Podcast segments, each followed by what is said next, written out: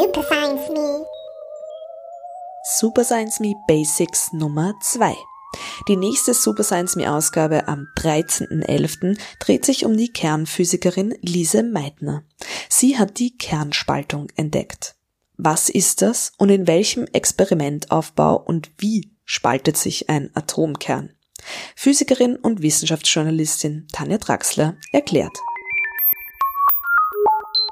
Lise Meitner, äh, wie auch aus eurem Buch hervorgeht, beschreibt ja das, was man dann nachher als Kernspaltung bezeichnet, äh, zuerst, was da experimentell sichtbar wird und noch nicht verstanden wird anfangs als Zerplatzen mhm. des Kerns. Vielleicht kannst du kurz erklären, was beobachten ja. die da, was passiert da? Ja, also der Term zerplatzen ist auch ein Term, den schon Otto Hahn bemüht hat. Er hat so geschrieben, ja, wir wissen schon, dass ein Zerplatzen nicht möglich ist, aber hast du eine Erklärung dafür? Lise Meitner, ihre Leistung war dann auch wirklich nachzurechnen, dass so eine Spaltung energetisch möglich ist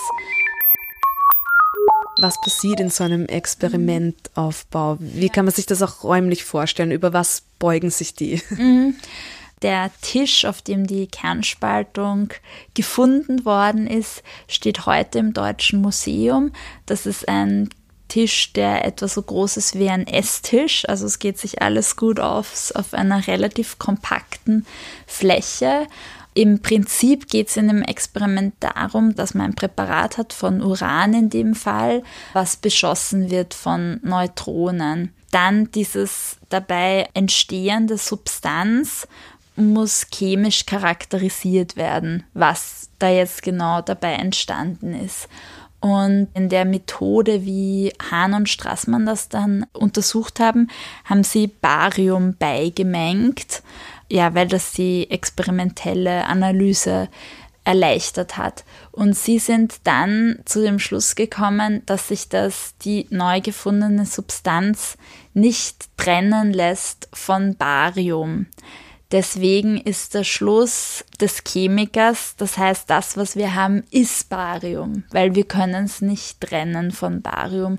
Das war aber vollkommen unintuitiv. Wenn Radium entstanden wäre, das ist ein Element, was nur ein bisschen leichter ist als äh, Uran. Das hätte man sich irgendwie erklären können. Das hätte zum Beispiel durch Alpha-Zerfall entstehen können.